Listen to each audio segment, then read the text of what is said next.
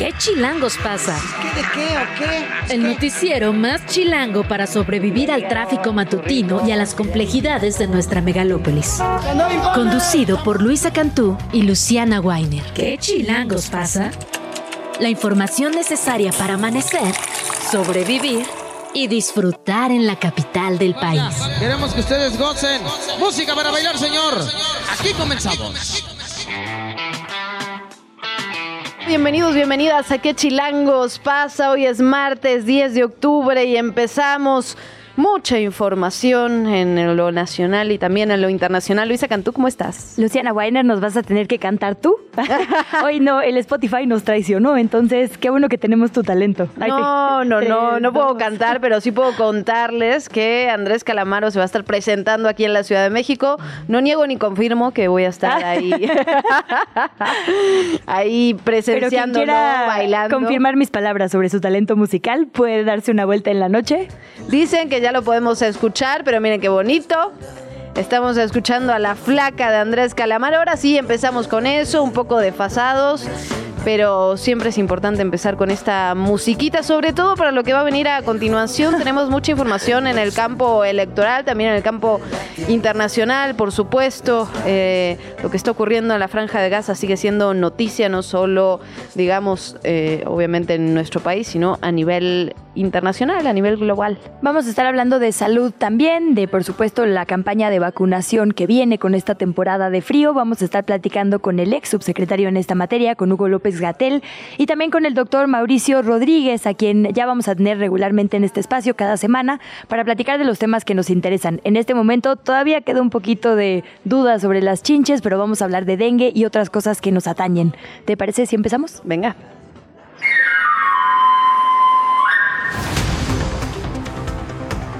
Los partidos políticos, hablamos de Morena, el PRI y el PAN, que normalmente no se ponen de acuerdo, esta vez sí lo hicieron, se opusieron a la aprobación de un proyecto del Instituto Nacional Electoral del INE que buscaba definir candidaturas con paridad de género para el próximo proceso electoral 2024, en el que, recordemos, se van a cambiar nueve gubernaturas.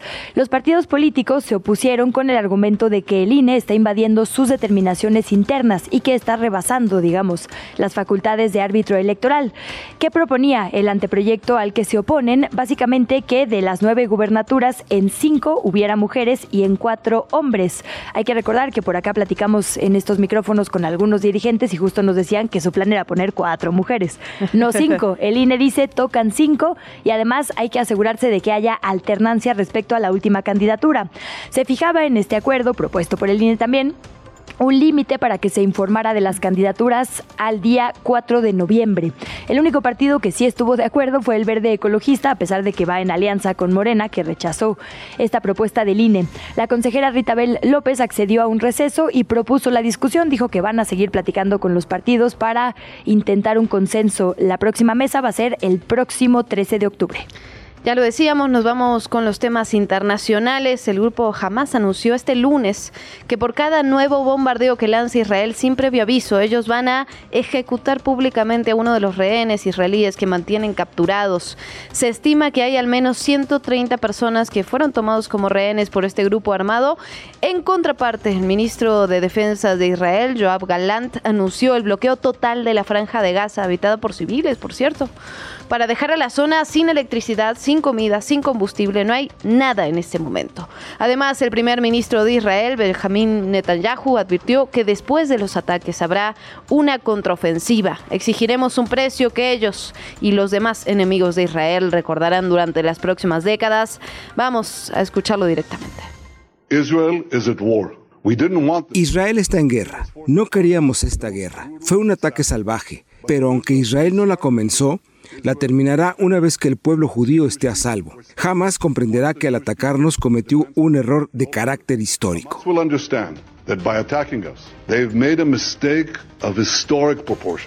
Bueno, además el ejército de Israel informó que sus tropas ya recuperaron el control de las localidades del sur del país, estas cercanas a la franja de Gaza, que fueron invadidas. Según el ministro de Sanidad, los ataques han matado a 687 personas del lado palestino, entre ellas cerca de un centenar de niños. Han causado también 3.700 heridos. En el lado israelí se contabilizan más de 900 víctimas mortales, 2.300 heridos, pero lo hemos dicho, lo repetimos, todas las implicaciones que tiene a nivel internacional. Por eso nos vamos hasta Estados Unidos. Allá el portavoz del Consejo de Seguridad de la Casa Blanca, John Kirby, dijo que todavía no se han encontrado pruebas de la supuesta implicación de Irán en los ataques de, Hamas contra Israel. Sin embargo, en una rueda de prensa telefónica, el portavoz reconoció, y cito textualmente, Irán ha estado apoyando a Hamas durante muchos años. El régimen de Teherán tiene mucha complicidad con el grupo palestino. La Casa Blanca además se iluminó con los colores de Israel en señal de solidaridad. Sin embargo, el gobierno de Estados Unidos declaró que no tiene ninguna intención de enviar tropas. Esto a pregunta expresa lo dijo el vocero sobre el terreno de ataque. Veamos si es así, estaremos pendientes. De nuestro lado, aquí en México también hubo reacciones, en concreto durante la conferencia matutina de ayer del presidente López Obrador. Muy a su estilo, condenó, digamos, los enfrentamientos, así los llamó, entre palestinos e israelíes, condenó en general la guerra y la violencia a las víctimas, sobre todo civiles. Se le preguntó específicamente y dijo que no va a tomar postura eh, textualmente la frase fue, más que condenas, lo que se requiere es una búsqueda de soluciones pacíficas. De hecho, ahí dijo que la diplomacia no está haciendo suficiente trabajo para evitar las guerras. También insistió en estas propuestas que hacen normalmente de que haya una asamblea con los países de las Naciones Unidas y que ahí se encuentre una solución pacífica. Vamos a escuchar las palabras de Andrés Manuel López Obrador. No queremos la guerra, no queremos la confrontación, no queremos la violencia. Sostenemos que es lo más irracional que puede existir, la confrontación, el uso de la fuerza y la guerra, que produce mucho sufrimiento. Nosotros eh, estamos a favor de la paz, es eh, muy claro el mandato de nuestra Constitución en cuanto a política exterior, no intervención, autodeterminación de los pueblos, cooperación para el desarrollo, solución pacífica de las controversias. Esa es nuestra postura. La Embajada de Israel en México hizo pública su inconformidad con estas declaraciones que hizo el presidente sobre el conflicto. En un comunicado dijo lamentar Textualmente dijo profundamente que el gobierno de México no haya adoptado una postura más enérgica y decidida en su favor. Ahí hay que decirlo, la verdad es que pues es el papel de las embajadas. La embajada de Palestina en México, en voz de su titular Mohamed Sadat, también muchas veces pide al presidente que se pronuncie de forma mucho más enérgica en favor del bando contrario, solo que esas declaraciones no siempre llegan a la prensa, ¿no? Digamos que esto no es algo absolutamente extraordinario. Absolutamente. Nos vamos también con otros temas. Vamos a hablar de salud. El próximo 16 de octubre iniciará la campaña de vacunación anual de refuerzo contra la COVID-19 y la influenza aquí en la Ciudad de México. Esto lo informó la Secretaría de Salud, Oliva López. La Secretaría de la capital aplicará cerca de 800 mil dosis de vacunas, mientras que los sistemas de salud federal como el IMSS, el ISTE, van a contribuir en la aplicación del resto de dosis. Van a sumar un total de 2 millones de vacunas. De inicio, las vacunas se aplicarán solo a menores de 5 años, personas adultas mayores y personas con comorbilidades. Y la Guardia Nacional ya activó el plan de asistencia a la sociedad en casos de emergencia, el plan GNA, para apoyar a la población que pueda resultar afectada por el impacto tanto de la tormenta tropical Lidia como Max. Están en alerta los estados Baja California Sur, Colima, Guerrero, Jalisco, Michoacán, Nayarit y Oaxaca. Tras esta alerta emitida por las instancias de protección civil, el personal de la Guardia Nacional está haciendo recorridos específicamente en las zonas de mayor peligrosidad. Las autoridades le están pidiendo a la ciudadanía que esté preparada preparada. ¿Qué significa esto? Tener documentación personal y objetos indispensables a la mano, porque existe la posibilidad de que tengan que trasladarse a algún albergue temporalmente. El estado de Guerrero ya suspendió por segundo día consecutivo las clases en todos los turnos. Es una medida pues de precaución para evitar cualquier peligro para el alumnado.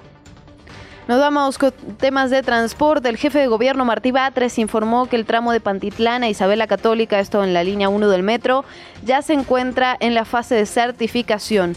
Batres dijo que las fases de prueba se extendieron un poco más de lo previsto, reiteró que este mes se van a abrir las operaciones de ese tramo, no especificó qué día se van a abrir, solo dijo que será durante el mes de octubre. Hay que decirlo, y esto es importante, la línea 1 tiene 53 años de operación, cada día transporta más de 500 mil personas, es la única que conecta con nueve líneas del metro, cuatro del metrobús, dos del trolebús, por eso es tan importante, tan central para la movilidad capitalina. La entrevista. ¿Ya estás grabando?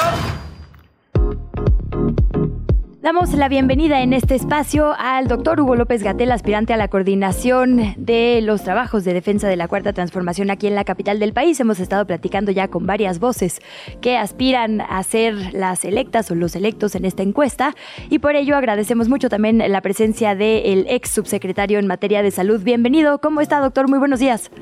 Muchas gracias, Luisa y Luciana. Muy buenos días. ¿Cómo están ustedes?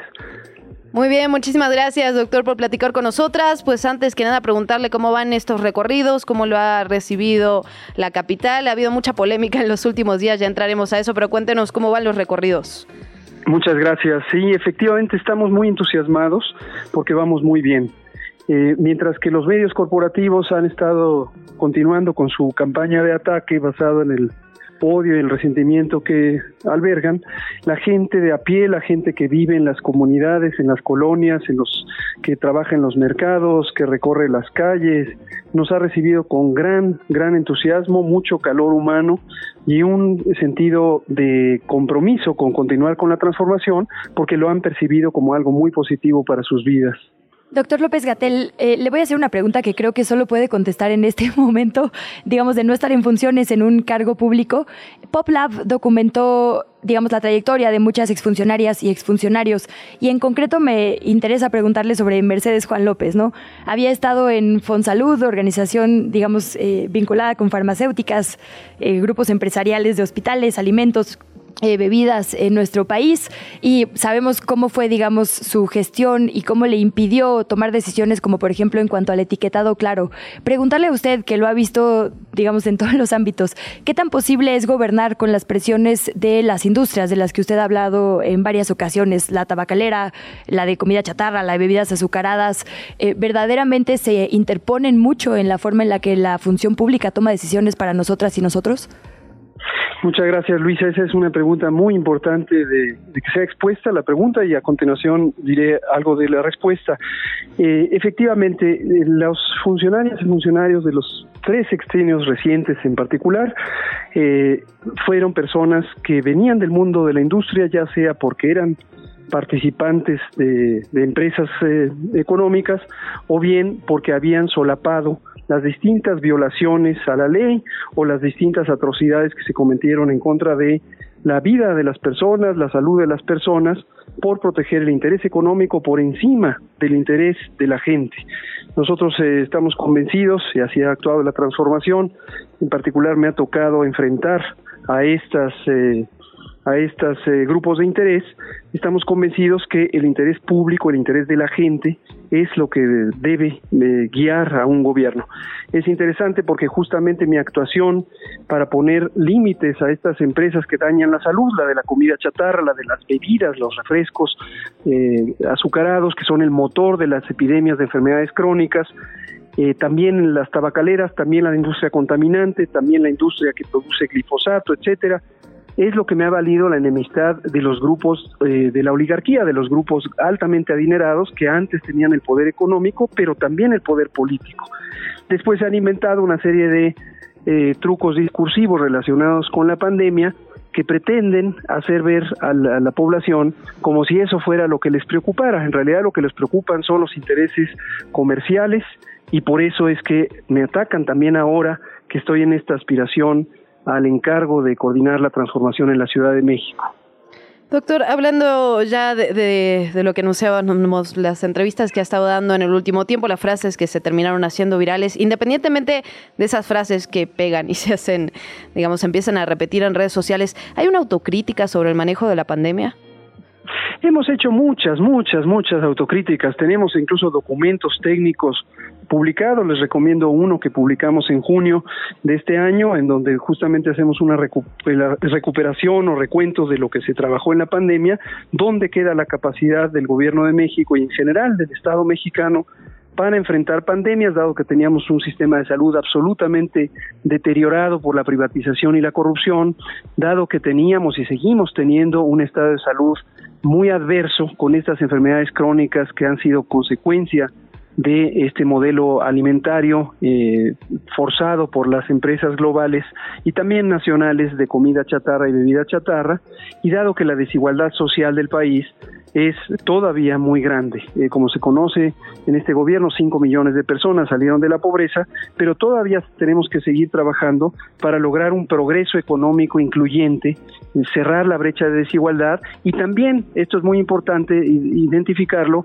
que la clase media, que es una, un grupo social muy amplio y muy eh, con límites eh, mal definidos, tenga la posibilidad de aspirar a un patrimonio en condiciones justas, desde luego basado en el trabajo, basado en el esfuerzo honesto que hace la gran mayoría del pueblo de México. Ahora, pero esos son factores externos, digamos, por parte de cómo se manejó la pandemia. ¿Usted cree que fue exitoso?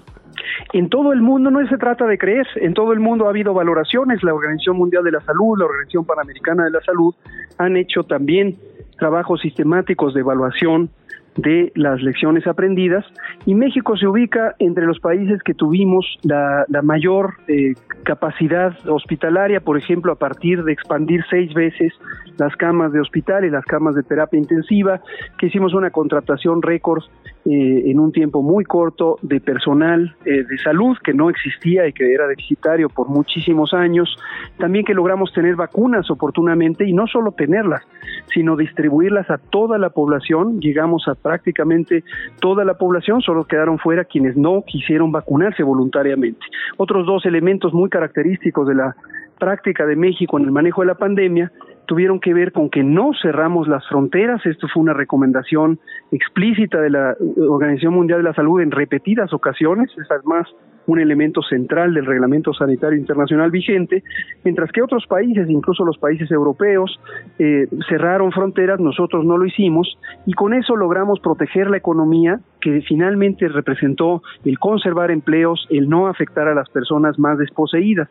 Y otra más que comento es, característicamente en México, no acudimos a actos autoritarios, actos de represión eh, o confinamiento forzado. Y orgullosamente lo dijimos todo el tiempo y lo seguimos diciendo, el manejo de una pandemia, el manejo de cualquier situación de salud pública no le puede ser impuesto a la población. Lo que se requiere es comunicación franca, sincera, honesta, cotidiana, como lo hicimos por más de 450 conferencias, para que la población reaccione positivamente y lo hizo, así lo hizo el pueblo de México gracias a esa vinculación abierta entre el gobierno y la sociedad.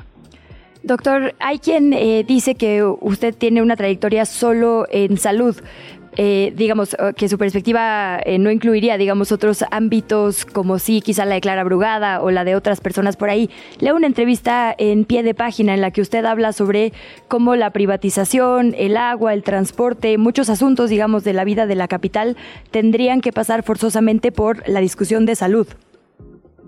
Es correcto, prácticamente todos los temas convergen en salud, porque salud finalmente es la vida es la conservación y la expansión de las capacidades vitales del ser humano. Por eso es que decimos esta frase sintética de humanizar la ciudad. Pensamos que humanizar la ciudad implica mejorar estas condiciones de vida cotidiana en aspectos que tienen que ver con las necesidades vitales del pueblo. Agua, por ejemplo, el acceso a agua potable es un gran problema de la ciudad, la movilidad, la necesidad de tener un transporte seguro y eh, eficiente, además de tener pavimentación adecuada, alumbrado, eh, parques y jardines es otra donde también se verifica la posibilidad de tener actividades físicas que son fundamentales para la vida, tener un sistema alimentario que no esté dominado por la comida chatarra, como ya comentábamos, etcétera, etcétera, etcétera. Entonces, todos los elementos tienen una perspectiva de salud porque todo converge en la aspiración fundamental de las personas que es vivir en bienestar, vivir en buenas condiciones pero me parece interesante efectivamente que haya personas que piensan que solo estoy en salud, cuando al mismo tiempo todas estas críticas eh, también se han centrado en la idea de que yo me volví político y abandoné la parte científica o académica de la salud y la medicina o la salud pública.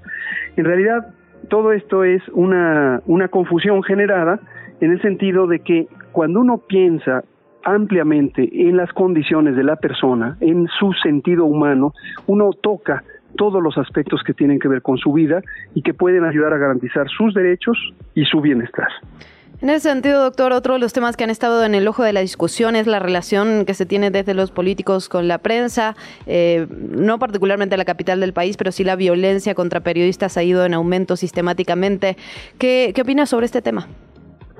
La libertad de expresión es uno de los eh, atributos más importantes de una sociedad democrática. Las personas deben poderse expresar en cualquiera que sea su postura, siempre y cuando respeten los derechos y la integridad, la seguridad de todas las demás personas. Por supuesto, es completamente no solo ilegal, sino ilegítimo ejercer una expresión que violenta a otras personas. La libertad de prensa, desde luego, es otro de los derechos relacionado directamente con la libertad de expresión que toda sociedad democrática y sus gobiernos deben garantizar en todas las circunstancias. En México, desafortunadamente, tenemos, por un lado, una prensa que no representa a la ciudadanía, mayormente es esta la prensa corporativa, que en realidad son eh, espacios de propaganda en televisión, radio o prensa escrita para intereses de grupo, intereses de alto poder económico, que son justo los que han estado a través de la corrupción deteriorando al país. Y por el otro lado, tenemos situaciones en donde la criminalidad de múltiples orígenes no quiere que se sepan las eh, trapacerías en las que incurre y entonces agrede a las personas periodistas, a las personas comunicadoras, honestas, que develan estas eh, realidades. Lo, lo que es muy importante es no perder de vista que esta situación de inseguridad se relaciona precisamente con ese tipo de actividades criminales, pero en México, afortunadamente, desde que desaparecieron los gobiernos autoritarios, eh, y en la Ciudad de México llevamos ya varias décadas con esto, no se reprime a la prensa, no se censura a la prensa, y si algo ha sido emblemático de este gobierno de la transformación es el promover la libertad de expresión y de prensa.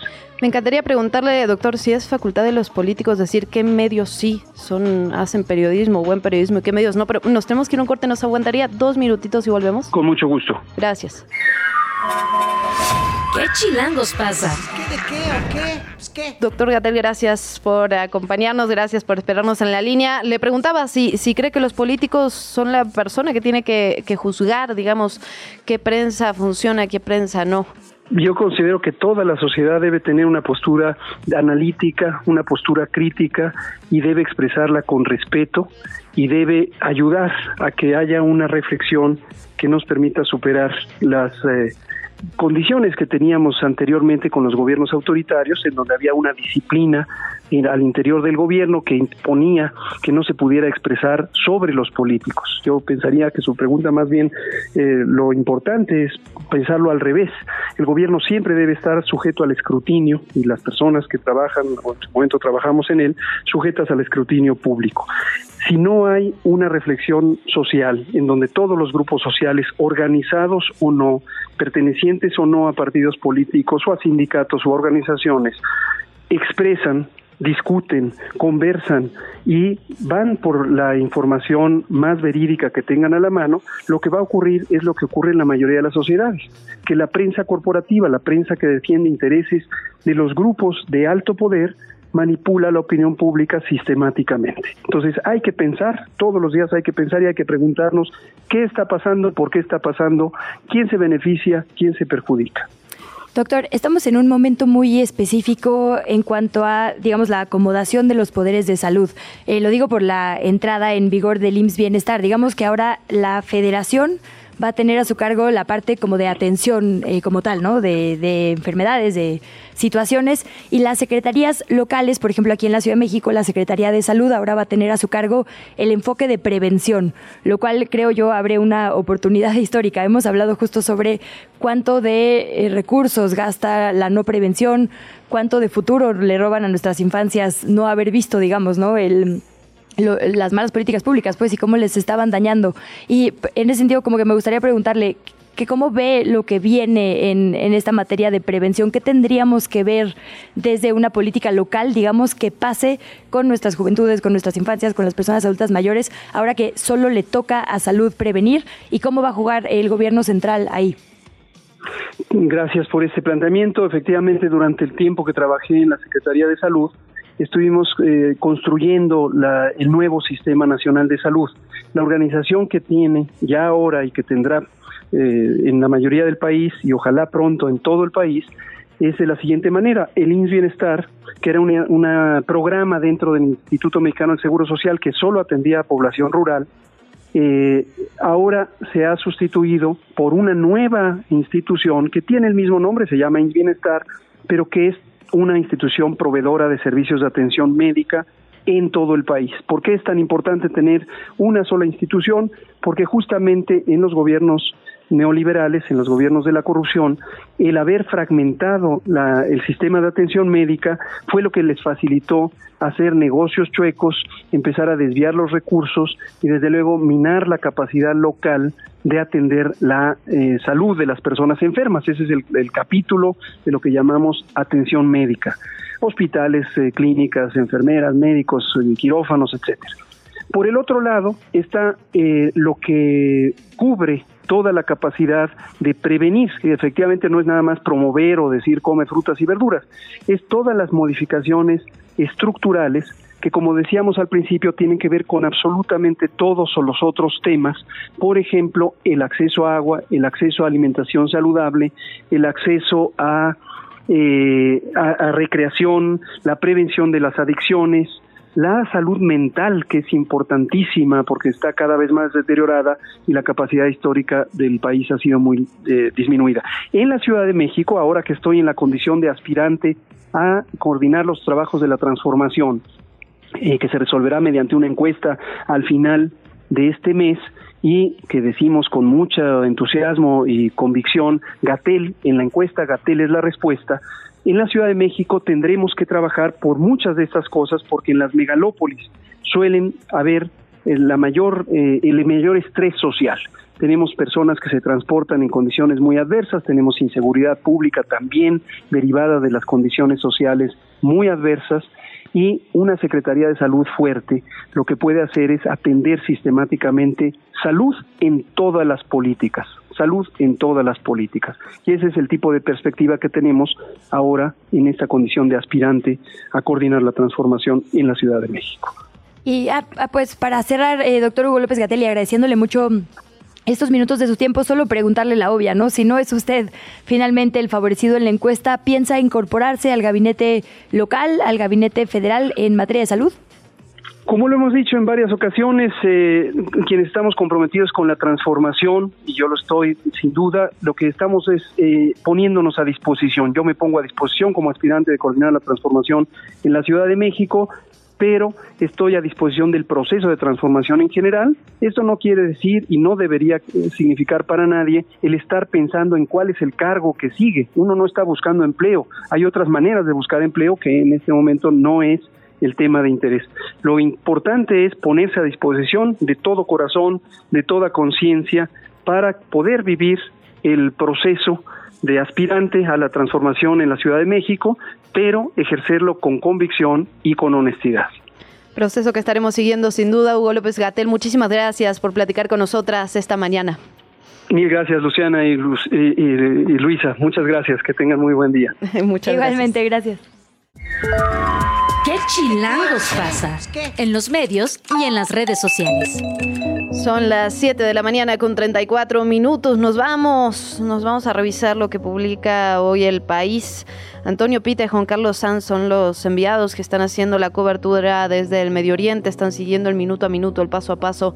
Retomamos una nota. Israel cerca por completo Gaza para asfixiar a Hamas tras 16 años de bloqueo. Este bloqueo terrestre y marítimo que ha impuesto Israel a Gaza desde 2007, justamente cuando el movimiento de resistencia islámico Hamas se hizo con el poder de la franja palestina o con cierta parte del poder y dejó atrapado a dos millones de habitantes en un territorio minúsculo palestinos, palestinas, declarado ya inhabitable por Naciones Unidas. Hacen, digamos, los compañeros reporteros del país están haciendo el minuto a minuto, no solo de lo que pasa en este, en este conflicto actual, en este conflicto coyuntural, sino también revisando cuáles son las circunstancias aledañas, el contexto en el que se da esto. Dicen, el ejército ha anunciado al mediodía de este lunes el fin de los combates con los grupúsculos de milicianos infiltrados en las poblaciones israelíes que rodean a la franja y que aún seguían al empezar el día. Pensábamos que ayer, hablando del domingo, ya tendríamos pleno control, reconoció el portavoz militar Richard Hedge. Los portavoces castrenses advierten, no obstante, de que todavía puede haber terroristas ocultos en el área, en esa zona cercana a la franja, la que impiden cruzar soldados apostados en los accesos. Sus residentes han sido evacuados. Se sospecha que aún quedan milicianos armados que estarían adentro. Es además la zona más castigada por los cohetes cuando crece la tensión con el territorio palestino. Muy recomendada esta cobertura que realizan en el país Antonio Pita y Juan Carlos Sanz. Yo sumo una del Washington Post.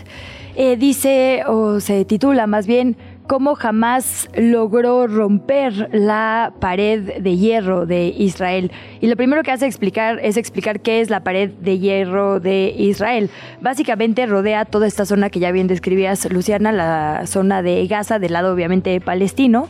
Eh, literalmente toda, es todo un perímetro, ¿no? No hay ni un, o sea, ni un espacio libre. Eh, tiene una pared de concreto que va hacia abajo, es decir, eh, una especie de, eh, pues sí, barrera subterránea de túnel, digamos, lleno de concreto, que además tiene sensores de calor. Eso en la parte, digamos, de abajo de la Tierra.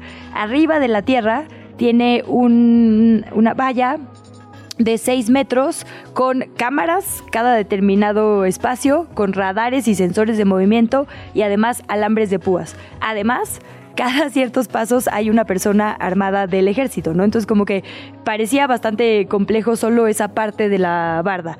Antes hay dos torres de observación, del lado palestino y del lado israelí, y del lado israelí, pasando la torre de observación, hay unas dunas, digamos, una especie de espacio de arena para debilitar el paso. Evidentemente parecía muy complicado, y lo que hacen todos estos reporteros es explicar cómo fue este ataque simultáneo que logró pues filtrar una seguridad de este tamaño. Y lo que explican es que fue, digamos, que han podido observar ahora con el tiempo hacia atrás, simultáneamente un ataque de drones a las torres de observación para, digamos, quitar literalmente la posibilidad de ver qué estaba sucediendo desde ahí, eh, al mismo tiempo que más de 3.000 cohetes fueron enviados al territorio israelita y... Em, pues estas especies de como paracaídas de planeo.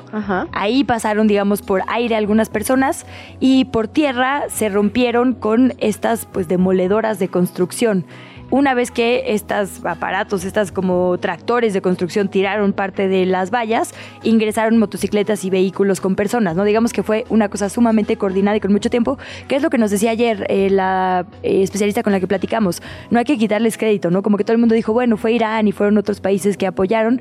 Eh, acá, más bien lo que dice el reporteo del Washington Post es que fue una coordinación que tuvo que haber llevado muchísimo tiempo de, de planearse y hay que decirlo ahí también eh, pues escondieron las cosas, digamos, de la forma evidente, ¿no? Como un tractor cerca de una valla no te hace ruido, pues porque estaba, digamos, ahí en estacionamientos.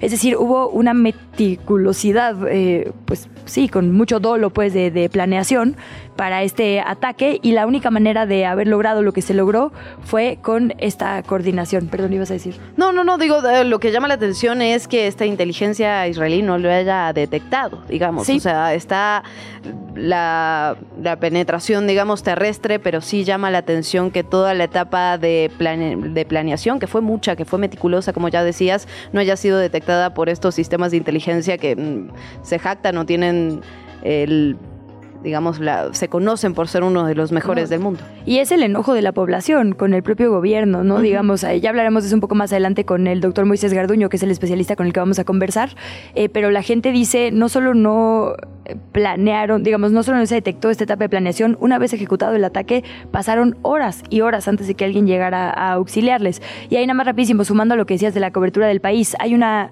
Hoy su boletín, digamos, de, prensa internacional es dedicado a eso, le llaman el 11S, el 11 de septiembre de Israel, y hay una columna que recomiendan, digamos, mayoritariamente, que se titula La responsabilidad de Netanyahu, y habla justo de cómo él estaba inmerso más bien en su política interna y su aferre de quedarse en el poder, y quizá por eso se descuidaron áreas estratégicas para esa nación. Vamos a ahondar en este tema más adelante. Mientras tanto, nos vamos con lo que publica Naciones Unidas para los Derechos Humanos, la oficina aquí en México. Hace, recopila de alguna manera cuáles fueron las recomendaciones que hizo el Comité de la ONU contra la desaparición forzada aquí en nuestro país. Ya se publicó este documento completo, pero sintéticamente eh, el comité urge al Estado a asegurar la investigación, la persecución penal de las desapariciones de manera inmediata, imparcial, exhaustiva, evitando la fragmentación de los casos, garantizar que los presuntos autores sean enjuiciados y sancionados con penas apropiadas.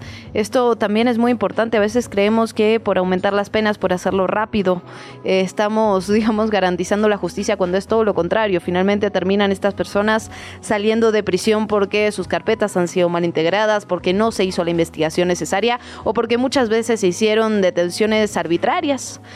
También eh, sugiere, digamos, priorizar las investigaciones de campo y la recolección de pruebas e indicios, incluyendo las provenidas por las familias de las víctimas, aplicar los análisis de contexto para identificar los factores de riesgo, los patrones, las prácticas delincuenciales, garantizar, y esto es fundamental y es algo que se ha venido pidiendo a las autoridades durante décadas, garantizar la participación de los familiares, de los allegados, de los representantes de las personas desaparecidas y de estas organizaciones de la sociedad civil que tienen toda, toda la experiencia en el campo, que han acompañado a las familias durante muchísimos años. También le sugiere que los colectivos de madres buscadoras cuenten con el acompañamiento de personal capacitado, que se le permita el acceso de manera efectiva a los expedientes de investigación y fortalecer los espacios de diálogo, consulta y participación de los familiares de las personas desaparecidas. Todo esto indica el Comité de Naciones Unidas contra la Desaparición al gobierno mexicano. Capital. Y yo cierro con una columna de opinión 51, se llama Las mujeres en el ámbito laboral, el premio del Banco Central Sueco en Ciencias Económicas en memoria de Alfred Nobel 2023. Así como el título está escrito, parece una tesis doctoral y es de nuestra eh, colaboradora de ayer, Diana Cerros, pero me parece muy importante porque aquí sí tiene, digamos, la página en blanco para los tiempos de radio que a veces no alcanzan y explica todas las contribuciones de esta doctora Goldin eh, y por ello se llevó el Nobel de Economía. Básicamente dice que hasta antes de las contribuciones de la doctora Goldin en los 80s y 90s, el consenso económico asumía que la existencia de eh, la participación en las mujeres y el crecimiento eh, tenía una relación, es decir, que si íbamos creciendo en general en lo económico, era porque también había más mujeres participando y resulta que no, ¿no? Eh, que tiene más bien esta U de la que hablábamos ayer. Antes de la industrialización, mucha participación, se cae cuando llegan las máquinas, que ahí también, digamos, hay una necesidad de ver con perspectiva de género cómo las máquinas eh, golpearon a la sociedad, no solo, digamos, a la clase obrera. Y bueno, en fin, esto ya lo hablamos ayer, pero me parece muy importante también lo que eh, pone aquí Diana sobre la mesa de la relación salarial. En, digamos, los puestos normales, la diferencia es de un 7%, ganamos menos las mujeres. En puestos de dirección, un 17% menos, es decir, las directoras ganan menos que las trabajadoras en relación a los hombres, y lo achaca algo que también tocamos aquí ayer y que yo creo que tendría que tener todas las miras, que es no solo que eh, se nos paga menos, obviamente llegas ahí a mayor edad. ¿Qué quiere decir eso? Que probablemente ya eres madre o que estás a cargo de ciertos cuidados y que como recaen en nosotras, pues también eso merma, digamos, tus eh, posibilidades de competir y tener mejores salarios. Entonces, el asunto es insostenible, ¿no? Ya es algo, digamos, que tendría que ser nuestra discusión de todos los días y solo lo es cuando alguien que lo dijo gana un premio Nobel. Pero bueno, tiene 20 años publicándolo, ¿no? la disponibilidad del tiempo, y esa es la que hace la, gran diferencia, la disponibilidad del tiempo entre hombres y mujeres. Un tema del que evidentemente vamos a seguir platicando. Mientras tanto, ¿dónde leemos a Diana Cerros? Ah, perdón, debí haber empezado por ahí, claro. Opinión 51, soy la columna invitada, donde más se escriben puras mujeres siempre. Entonces, ahí esa recomendación es permanente. La entrevista. Bueno, hablábamos ya de lo que está ocurriendo a nivel internacional, lo hemos estado platicando a lo largo del programa, ya lo adelantábamos, vamos a entrarle de lleno qué ha ocurrido en las últimas horas y qué se espera para el futuro y para eso nuestro especialista el día de hoy, el doctor Moisés Garduño, profesor de la Facultad de Ciencias Políticas y Sociales de la UNAM. Doctor, qué gusto saludarlo, buen día. Igualmente, el gusto es mío eh, y también a la audiencia, muy buenos días. Muy buenos días, doctor, y muchísimas gracias por estar por acá. Disculpe los minutitos de retraso. Eh, mencionábamos hace unos segundos en nuestras recomendaciones de lo que vemos hoy en la prensa el papel del gobierno israelí. Quisiera empezar, digamos, ya ayer hablamos mucho del contexto, creo que la mayoría de los medios. Hoy quisiera entrar, digamos, en, materia de lo que está pasando hoy. Eh, eh, del lado tanto de palestino como de Israel. Si le parece, empezamos con Israel. Netanyahu viene después de aliarse con una coalición, digamos, ultraconservadora de tratar de debilitar al Poder Judicial, de justo em, pues olvidar, digamos, eh, la tradición en cuanto a atención a la zona de Gaza y, digamos, después de este descontento generalizado que ya había con él, ahora hay un descontento, digamos, una unión a nivel sociedad pero un descontento por la, lo que tardó en reaccionar. Entiendo que no había trenes por ser sábado, pero hay voces en los medios de comunicación que hablan de haber esperado hasta nueve horas atención médica, ¿no? ¿Cómo ve usted, digamos, la reacción de la propia gente a la reacción de su gobierno en, en Israel? Bueno, a mí me parece que hay todavía una polarización muy grande sobre todo a raíz del debate del papel de los servicios de inteligencia frente a la operación de Gaza y todo lo que ha pasado en algunos asentamientos que este movimiento jamás ha estado, digamos, ocupando. Hasta el momento todavía jamás, a la información que tenemos todavía, ocupa siete asentamientos importantes, a lo cual ya se han enviado pues diferentes reservas y unidades militares para tratar de recapturarlos. Pero el debate radica en que hay personas que dicen que cómo es posible que los servicios de inteligencia, divididos en tres ramas, pueden haber tenido este tipo de fallas cuando estamos hablando de pues que la zona de Gaza es una zona sumamente tensa, sumamente conflictiva.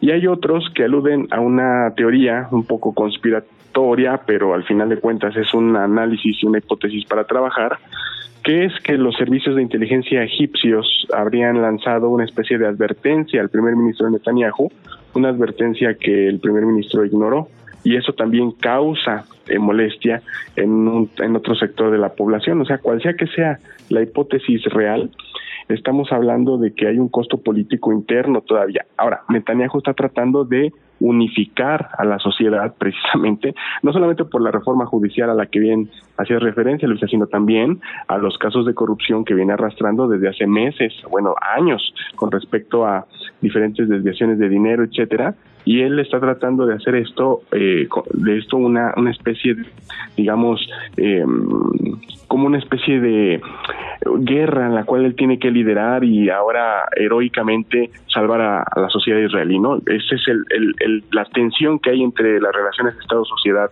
en esta parte del mundo, Luis. Doctor, por otra parte usted decía en una conferencia ahí en la UNAM, ¿no? sobre esta solución política y no militar que sería, digamos, lo ideal en este conflicto. Sin embargo, parece algo difícil, la verdad, difícil digamos, en términos históricos y en términos coyunturales mucho más.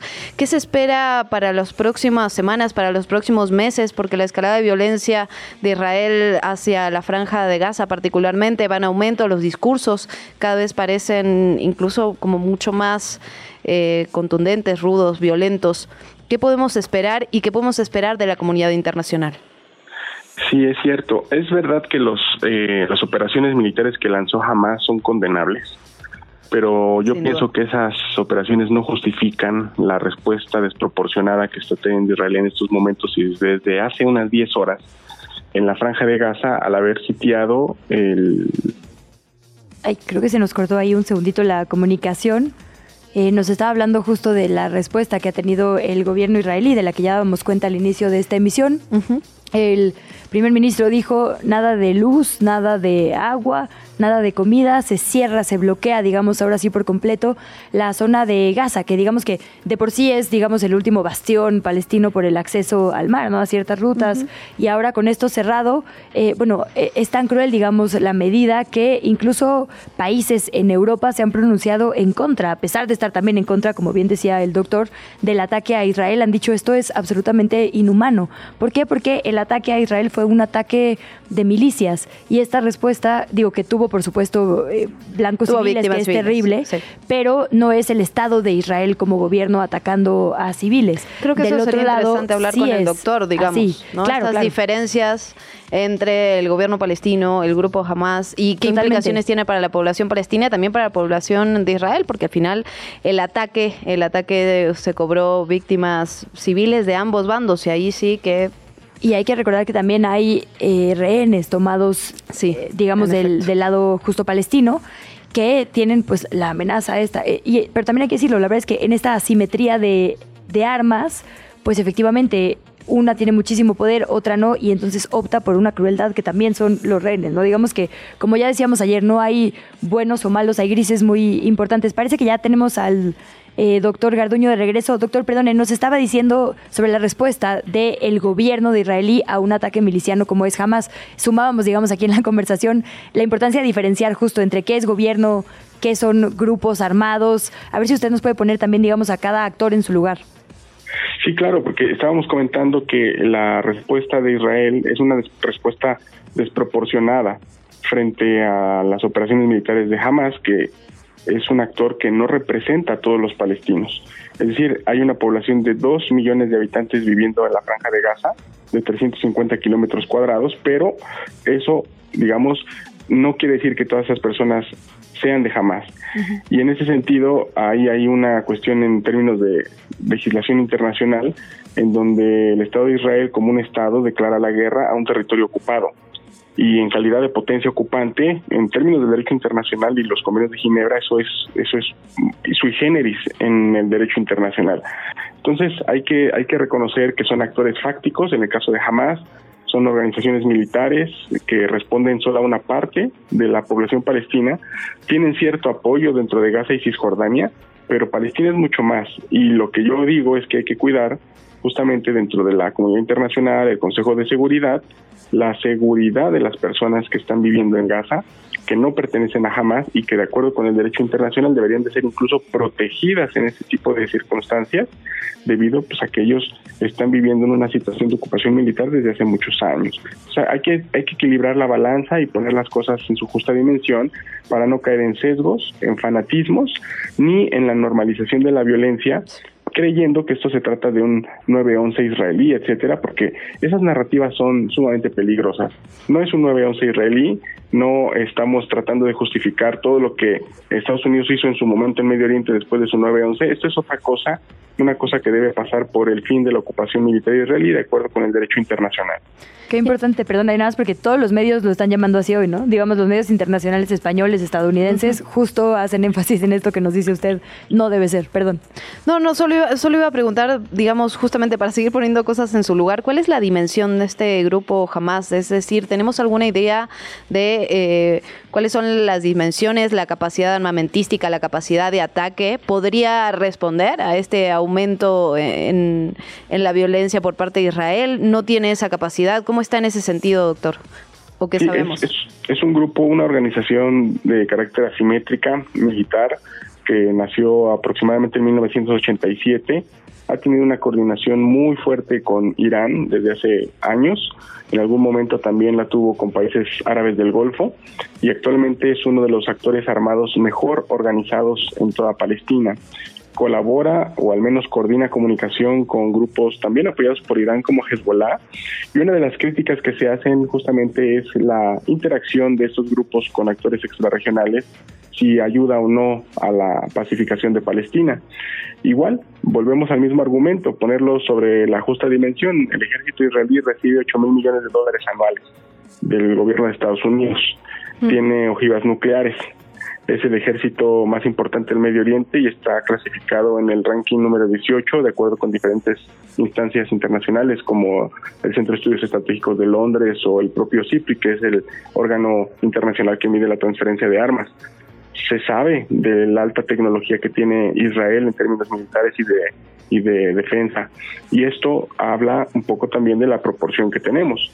Es decir, argumentar que jamás es un grupo que recibe ayuda de Irán es un argumento que se debe de estudiar al mismo nivel de lo que recibe el Estado de Israel de Estados Unidos.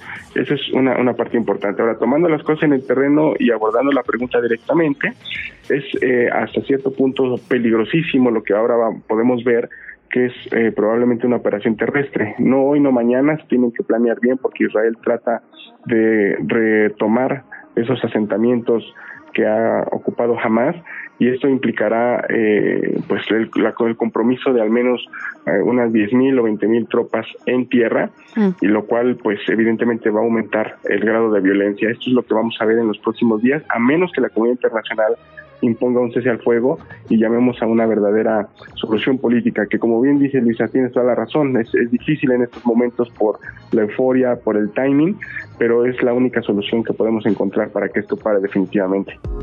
Seguimos platicando con el doctor Moisés Garduño, él es profesor de la Facultad de Ciencias Políticas y Sociales de la UNAM.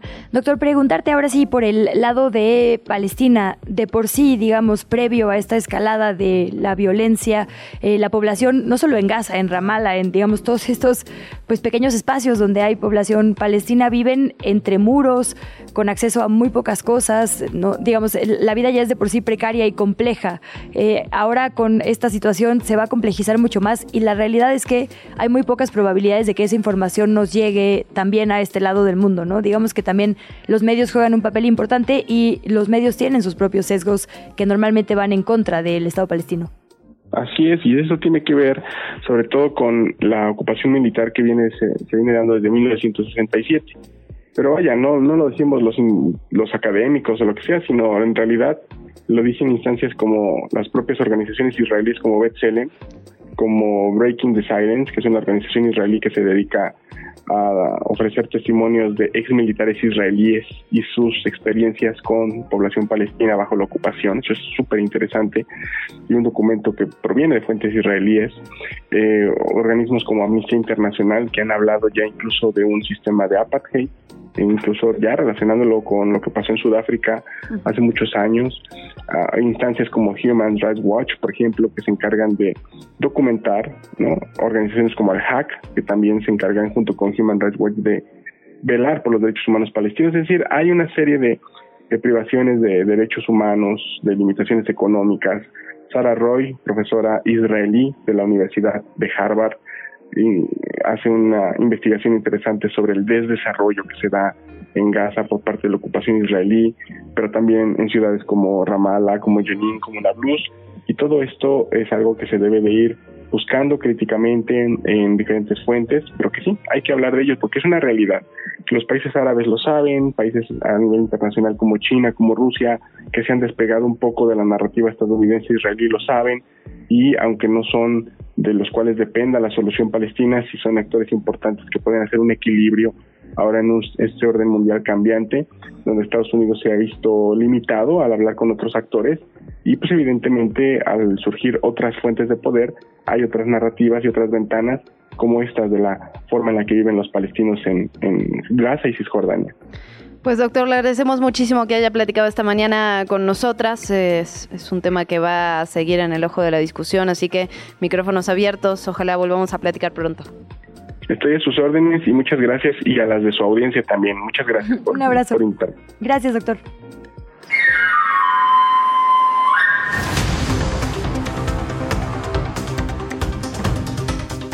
El sistema de transporte colectivo pidió apoyo a la ciudadanía con donaciones de alimento, de collares, de correas, de platos metálicos, productos de limpieza, etcétera, etcétera.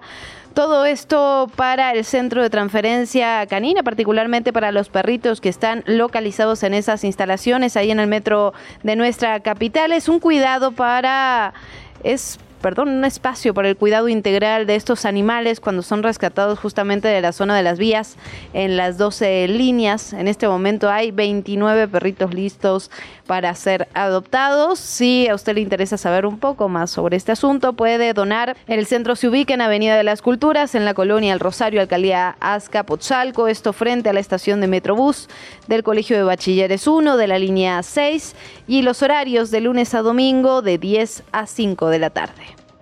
En otra nota, víctimas de violencia de género, familiares de víctimas de feminicidio, colectivas y eh, muchas mujeres también en general se manifestaron ayer en la Fiscalía General de Justicia en contra, así lo manifestaron, de la reelección de su titular, Ernestina Godoy.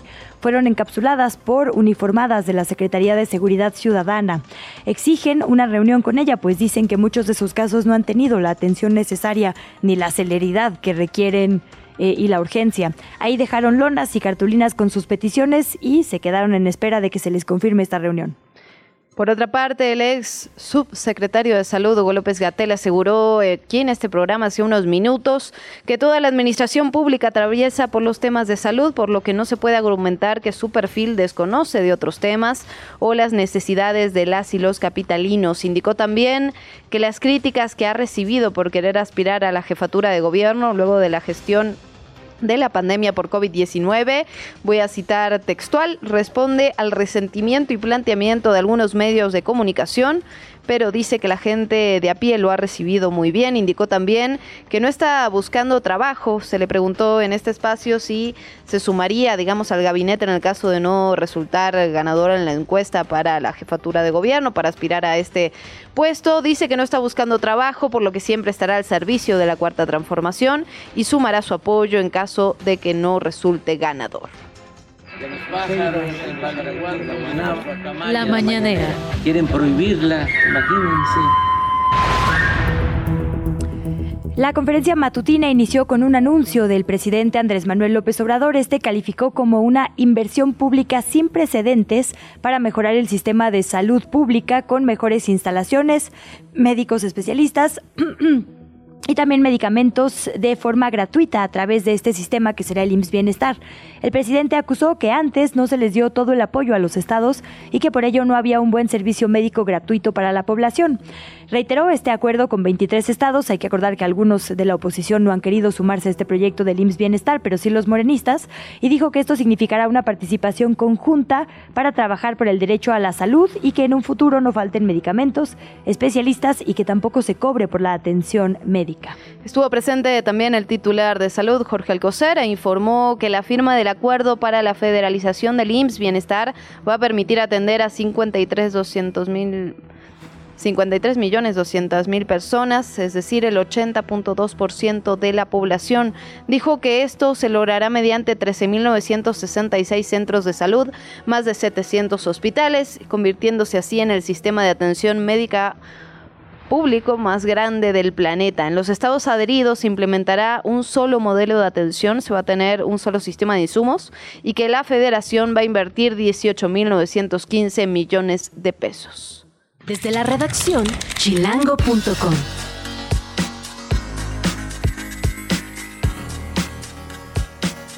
Ocho de la mañana, seis minutos, momento de irnos a la redacción de chilango.com. Edgar Ulises, ¿cómo estás? Hola Luciana, buen día, buen día Luisa, mucho gusto saludarlas otra vez. Eh, y ahora pues para comentarles una buena noticia que es que el próximo lunes 16 de octubre va a iniciar una nueva jornada de vacunación para personas en situación vulnerable. Va a ser una vacunación doble, una vacunación contra COVID-19 y una vacunación contra la influencia, ahora ah, la, influenza, perdón. Ahora que ya inició esta temporada, pues, esta temporada de, frío, ya, ya empezó eh, a bajar un poco la temperatura. Y ayer en conferencia de prensa del, del jefe de gobierno Martí Batres, la secretaria de Salud, Oliva López Arellano, informó pues, que estas jornadas van a comenzar a partir del 16 de octubre.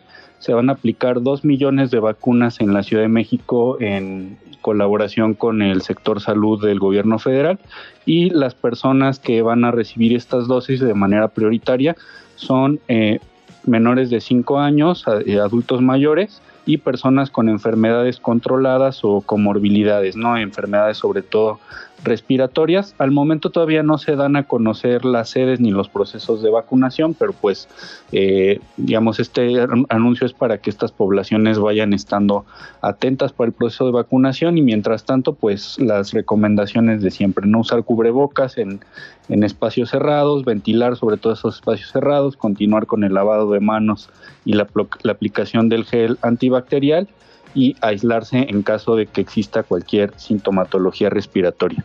Edgar, pues ahí está, seguimos eh, de cerca esta nota y todas las demás que publicas en Chilango.com. ¿Algo más que creas importante a seguir en la agenda? Eh, pues también que el día de ayer se, se anunció que el gobierno en la Ciudad de México también va a ser durante este mes de octubre mes eh, rosa, mes de sensibilización contra el cáncer de mama, eh, 10.000 mastografías gratuitas, estas pues para las poblaciones mujeres y hombres que, este, deseen acercarse a, realizarse una mastografía gratuita, pueden hacerlo en centros de salud del gobierno de la Ciudad de México o eh, a través de las, ferias del bienestar que se realizan de manera itinerante. Estas las pueden encontrar en las redes sociales del gobierno de la Ciudad de México, se mueven a través de las 16 alcaldías y pues aprovechar para realizarse este estudio de manera gratuita. Casi obligatorio para las mayores de 40, ¿no? Sí, sí. Así es, mayores de 40 años, este, mujeres mayores de 40 años es para quienes se recomienda, para mujeres mayores de 20 años, pues la, autoexploración, eh, compañeras. Pues muchísimas gracias Edgar por toda la información. Te seguimos leyendo en chilengo.com y nos vemos aquí mañana. Hasta mañana, bonito día. La entrevista. ¿Ya estás grabando? Vamos a platicar en unos instantes más con la consejera del INE, Dania Rabel, sobre esto que ya también eh, tocamos brevemente al inicio de esta emisión informativa, que es la paridad de género en la postulación a las gubernaturas. Son nueve el próximo verano y hay este choque entre partidos políticos y, digamos, acciones afirmativas que está impulsando el instituto sobre si deben ser forzosamente, y forzosamente también lo pongo entre comillas porque habrá que ver si efectivamente es una obligatoriedad o una sugerencia, si de estas nueve deben ser cinco o cuatro mujeres. En efecto, ayer vimos cómo se pospuso esta votación en medio de varias tensiones que tienen que ver con los partidos políticos, con el instituto, como ya lo decías, hay mucha resistencia. El Partido Verde fue uno de los únicos que aceptó, digamos, esta esta discusión que se iba a llevar a cabo sobre el tema de la paridad, sobre el tema de las mujeres, y van a ser cinco en estas nueve gubernaturas, incluida la jefatura de gobierno que va a entrar en las elecciones en 2024 y que justamente está esta discusión, ¿no? ¿Cuál, y ¿En cuáles de las entidades se va a poner una mujer? ¿En cuál se va a poner un hombre? Esto todo es una discusión que se está llevando a cabo en este momento y que tenemos que revisar con la consejera del Instituto, Instituto Nacional Electoral. En unos minutos más lo vamos a platicar directamente con ella. Sí, y la verdad es que tenemos poca información, digamos, del proceso de la oposición. Del que tenemos más claridad, porque empezó antes, hay que decirlo, es el de Morena. Morena ha dicho que va a ser, digamos, la mujer que logre ser puntera en las encuestas, porque hay que recordar que ahí van a elegir a la candidata o candidato con base en encuestas. Son nueve entidades de acuerdo, digamos, con la información y los careos que se han hecho públicos preliminarmente, solamente en Veracruz Rocío Nales eh, encabezaría las encuestas. Sería la única mujer puntera. Esto quiere decir que en los otros ocho estados hay hombres punteros donde se determinaría que sean mujeres, en donde haya más pegadita una mujer, en donde haya más diferencia porcentual entre hombres y mujeres, entonces podría haber un hombre, en donde estén más pegaditas serían mujeres. Pero esto es lo que han dicho los partidos. ¿Qué dice el INE, que es quien impulsa estas acciones afirmativas? Como ya le decíamos, vamos a platicar con la consejera Dania Rabel al respecto. Consejera, bienvenida. Muy buenos días. Muy buenos días. Un gusto estar con ustedes. Consejera, ayer eh, que se pospuso esta discusión tan importante que ha generado también tantas tensiones, hay que decirlo, entre los partidos políticos y el Instituto Nacional Electoral sobre el tema de paridad. ¿Qué es lo que ustedes están planteando?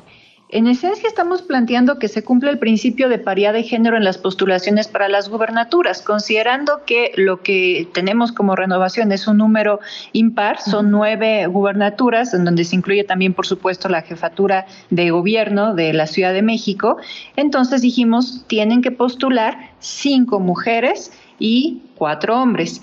Y eso es lo que no ha gustado. Digamos que ese número impar sea para las mujeres. En general parece que lo que se busca es que sean únicamente cuatro mujeres las que tengan que postular para la gubernatura. Pero vamos, ya hemos tenido varios criterios desde el INE y que han sido incluso confirmados por la autoridad jurisdiccional, por la Sala Superior del Tribunal Electoral del Poder Judicial de la Federación, en donde se ha dicho que cuando estamos ante un número impar, pues ese número impar, considerando que las mujeres hemos sido el grupo históricamente discriminado, se tiene que otorgar en la postulación para las mujeres.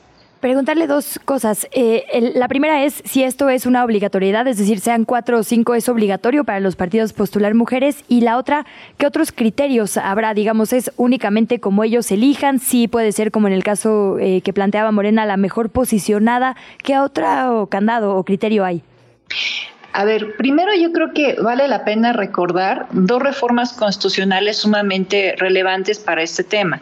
En 2014, cuando se modifica el artículo 41 constitucional, se establece la obligatoriedad para que los partidos políticos hagan postulaciones paritarias para las legislaturas federales y locales.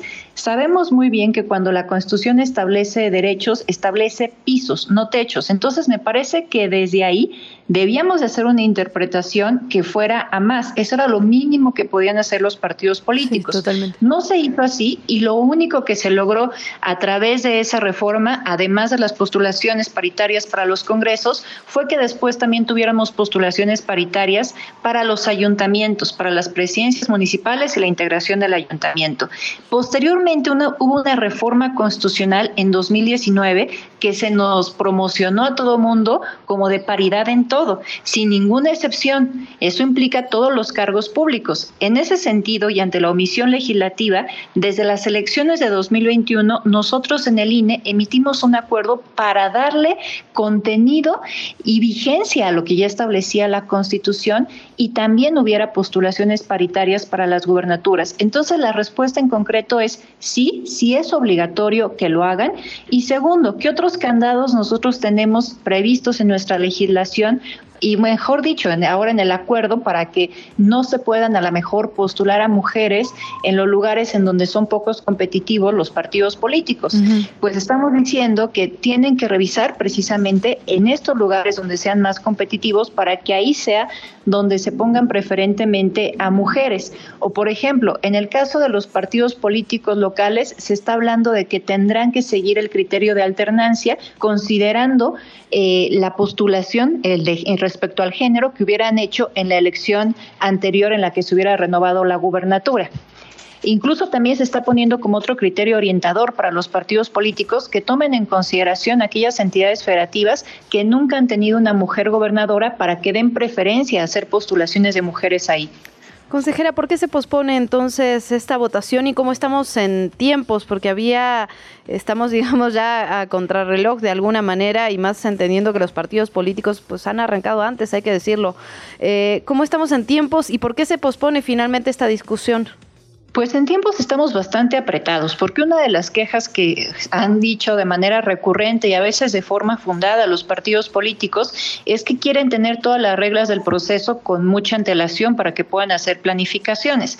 En ese sentido, tenemos nosotros que tres entidades federativas que van a renovar la gubernatura, que son Yucatán, Ciudad de México y Jalisco, inician precampañas el 5 de noviembre. Entonces, estas reglas ya se tienen que tener previstas. Se pospone por una petición mayoritaria de los partidos políticos en donde dice que estuvieron, estuvieron recibiendo observaciones que mandamos las distintas consejerías que en realidad no cambian el sentido del proyecto, sino son para reforzar la argumentación y que querían revisarlas y por eso pedían una reunión.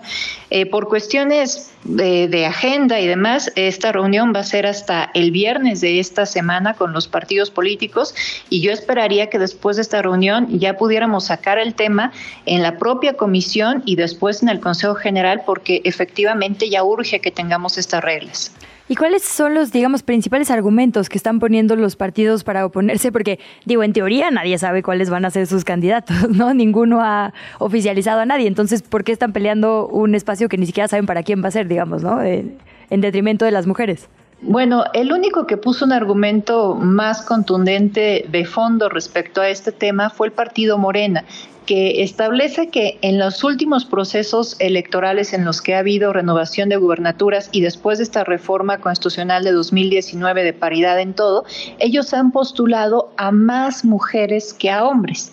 Y por lo tanto eso desde su perspectiva los faculta para que ahora pudieran únicamente postular a cuatro mujeres considerando lo que han hecho en el pasado. El resto de partidos políticos en esencia pues ha dicho que quiere revisar estas observaciones, quiere que se platique, eh, que se explique bien por qué nosotros sí estamos estableciendo estas reglas a pesar de que tres entidades federativas ya legislaron al respecto y el criterio de la sala superior es que nosotros solo podemos poner reglas cuando existe una omisión legislativa. Consejera, hay una discusión, digamos, activa en relación también al Ejecutivo, si el Ejecutivo debería tener alternancia y paridad, digamos, en estas acciones afirmativas. ¿Qué opina usted al respecto y qué se ha platicado, digamos, al interior del Instituto Nacional Electoral? Es un tema que hemos platicado pues prácticamente nada, eh, muy poco.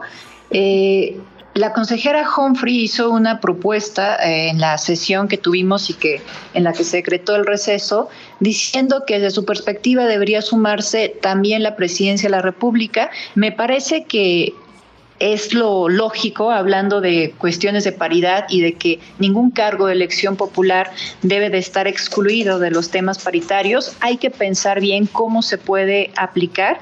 Ella lo que estaba diciendo, y con eso pues a lo mejor podría ayudarse a algunos partidos políticos para que pudieran este, transitar con estas propuestas, es que decía que de todo lo que se va a renovar, que son las nueve gubernaturas, ahí se sume también a la, a la presidencia de la República. Y eso daría como resultado que, pues, por ejemplo, un partido político podría postular a nada más cuatro mujeres para una gubernatura y además a la presidencia de la República con eso se suma cinco y sería la mitad, ¿no?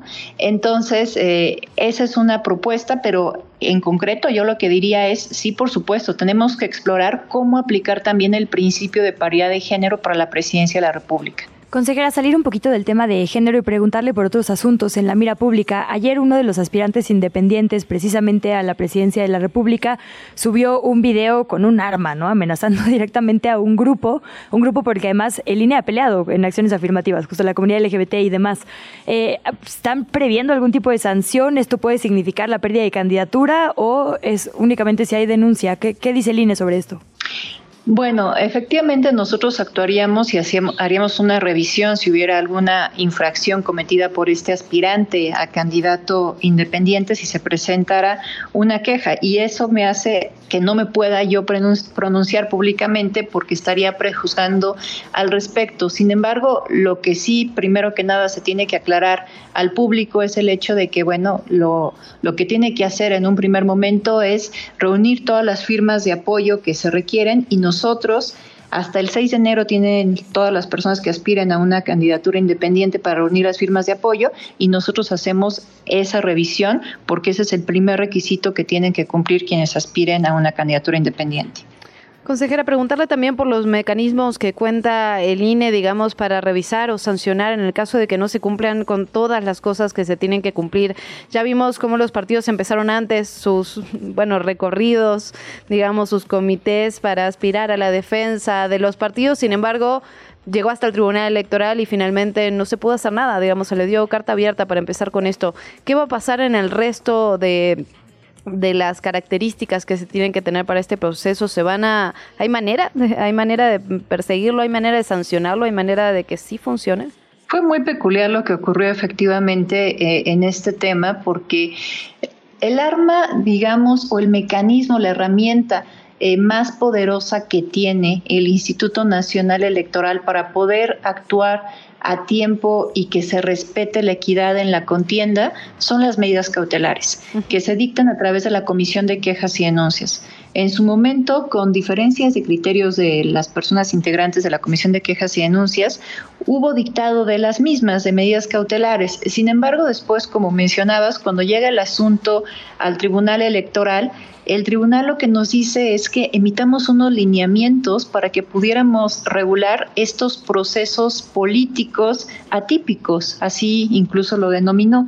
Entonces, eso le dio eh, pues una regularidad normativa a todo lo que nosotros estuvimos viendo. Pero yo creo que eh, la herramienta, reitero, más fuerte que tiene el INE para poder garantizar la equidad en la contienda de manera expedita son las medidas cautelares, porque incluso hay que reconocer que los procedimientos sancionadores no se resuelven en el Instituto Nacional Electoral. Los procedimientos especiales sancionadores, que son los que se instauran durante un proceso electoral, se resuelven en la sala regional especializada.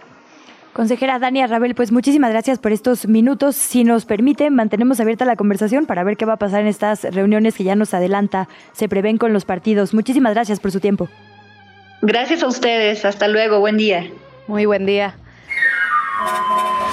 ¿Qué chilangos pasa? ¿Qué de qué o qué? Pues qué. Pues mucho de qué platicar aquí en eh, ¿Qué chilangos pasa todavía? Hoy es el Día Mundial de la Salud Mental y justamente de eso vamos a platicar con el Consejo Ciudadano para la Seguridad y la Justicia de la Ciudad de México porque ha sacado unas cifras que realmente impresionan. En lo que va del 2023 y en todo el 2022 se han apoyado a 78.729 personas con acompañamiento psicológico. Ahora bien, hay que decirlo, el 74 ciento de ellas son atención que se le dieron a mujeres. El 48%, casi la mitad de ellas, fue para habitantes aquí de la capital. Eh, las alcaldías con más solicitudes por 100.000 habitantes son Azcapotzalco, Iztapalapa, Cuauhtémoc, Venustiano Carranza, Benito Juárez.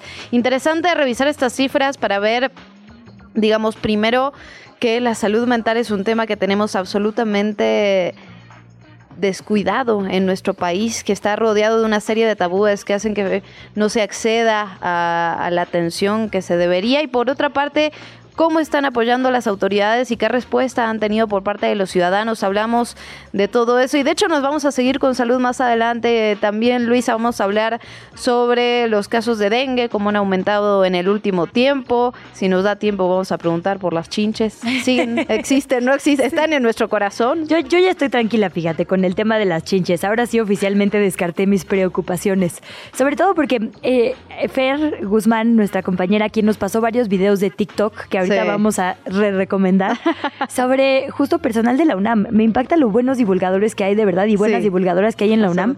Y justo decían eso, a ver, las chinches solo se alimentan de ti, o sea, solo te pican literalmente si estás profundamente dormido en la noche. Entonces, estás en clase, digo, sabemos que la gente se duerme en clase, pero no es suficiente tiempo ni, ni hay suficiente oscuridad para que te piquen, entonces tranqui. Y lo más probable es que no, el, digamos, el flujo de chinches en caso de que las haya, porque sí, en las fumigaciones el saldo final fue una chinche. Sí. Entonces, lo más probable es que haya sido de casa a la UNAM, no de la UNAM a casa. Entonces, yo la verdad es que ahí ya, ya lo podría soltar, pero nunca está de más preguntar, ¿no? Sin lugar a dudas, lo que sí no, no podemos soltar es el tema del dengue. Habíamos estado platicando de este programa que está implementando Médicos Sin Fronteras. Está haciendo un programa piloto en Honduras que tiene que ver justamente con los mosquitos que transmiten este tipo de enfermedades, el dengue, chikungunya, zika. Y es una modificación genética que se le hace a las larvas en este programa piloto, repito, están, lo están realizando en Honduras, ya hubo otras pruebas en Colombia, por ejemplo, y en este programa lo que hacen es una liberación masiva de mosquitos que ya están modificados y que lo que buscan es justamente disminuir en casi más del 90%, han tenido resultados de más del 90% de disminución de esta... una película así de ciencia ficción, ¿no? Es realmente impresionante. Sí, sí, y, y, las fotos, digamos, de estos como laboratorios, de estos criaderos de pequeños mosquitos. Es muy interesante lo que están realizando. Han tenido muy buenas, muy buena respuesta. Eh, bueno, faltará, faltará si es que llega alguna vez a nuestro país, pero me parece que es interesante cómo se están abordando estas problemáticas. Pues ya no tenemos que especular porque tenemos en la línea al doctor Mauricio Rodríguez de la Facultad de Medicina de la UNAM y él nos puede dar luz sobre muchos temas. Eh, doctor, bienvenido antes que nada a este espacio. ¿Cómo estás? Feliz martes. Hola Luisa, Luciana, ¿cómo andan? Buenos días, saludos al auditorio, gracias por invitarme.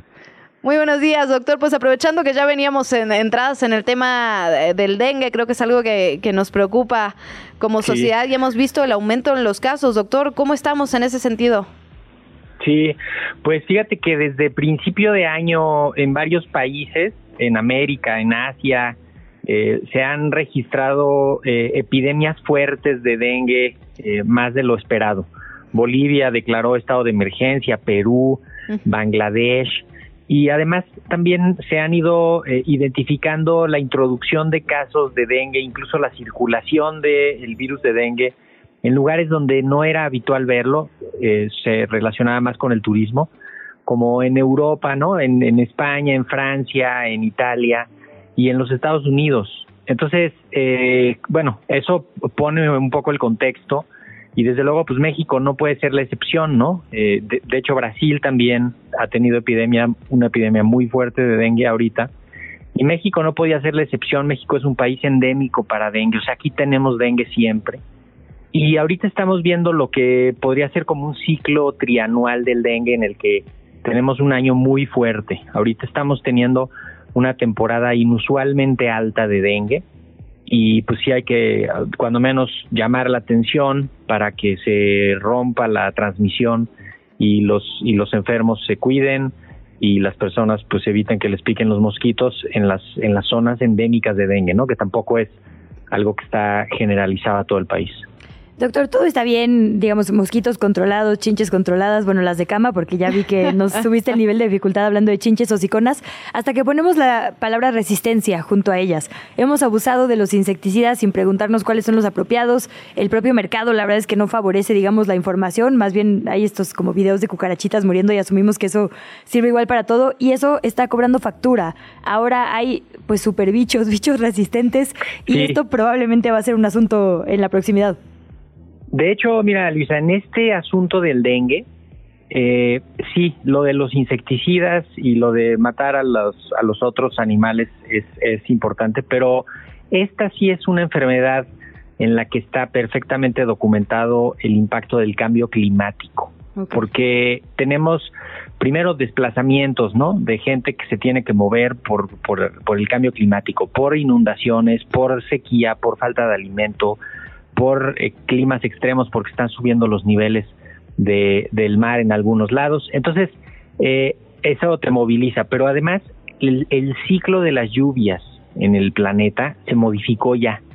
Entonces ya no es la misma temporada de lluvia. Entonces el mosquito que depende de agua limpia para poderse, eh, pues para poder poner sus, sus huevecitos y que nazcan y que no necesita agua sin depredadores, agua limpia como la de un florero en tu casa o como la de una lo que queda en una macetita o lo que queda en una llanta volteada que se llenó de agua o en un traste que se quedó en el patio o en un tinaco. Eso todo eso favorece, además de que tenemos una pues tuvimos un verano que empezó antes y parece que termina después, entonces ha habido una un clima más propicio para eso. Entonces sí, los mosquitos están cambiando su pues, su comportamiento, su ciclo, la duración de sus de su temporada y eso impacta notablemente.